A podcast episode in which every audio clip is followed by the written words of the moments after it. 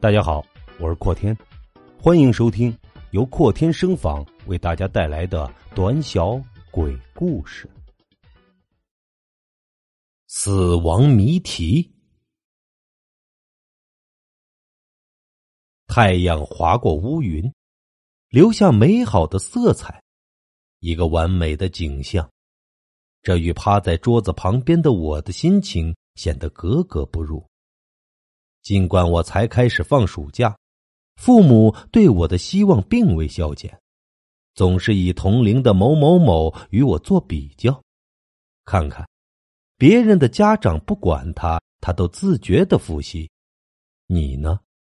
那么点水平还不加把劲儿，以后怎么立足？这样的句子令人特别的厌烦，而且还加用反问的形式。一怒之下。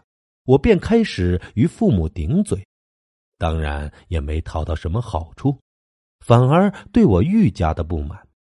我也只能认了，跑进书房开始复习，随手拿出以前的一本练习，开始一个题一个题的再多看几遍。反正这样的方法对我一点也不会奏效，当然，我也只是想浪费时间。翻到某一页时。一张灰褐色的小纸条映入眼帘，我盯着小纸条，不由得想了一下。反正我自己是从来不批注的，所以这纸条是我自己弄的可能性暂且排除。想了许久，我想到有可能是其他人塞进去的。不过我为什么要想这么久？直接看里面写的什么不就行了？我把字条摊开，里面毫无字句。我暗骂了一句，觉得十分的可笑。翻开后面的书页，不过我没有扔了那张纸条。说不定在某年后，我发现这纸条会生出一种莫名的情谊。到了晚上，我拿起另一本书复习。奇怪，那本书也有一张纸条。我把早上看见的那张纸条拿来和这张对比，除了颜色完全一样。我之前绝对没有在这本书上放过纸条，上午的书我就不确定，但这本书发下来我就没怎么看过。我想着，有没有可能是其他同学塞的？可是我瞬间否定了这个想法。我们班的人都是为学习而生。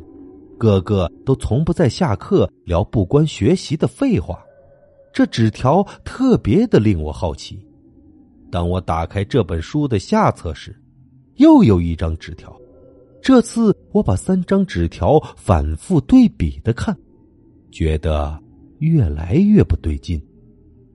忽然，我的脑海里萦绕出一幅画面，那是一个上学的雨天，我去教室。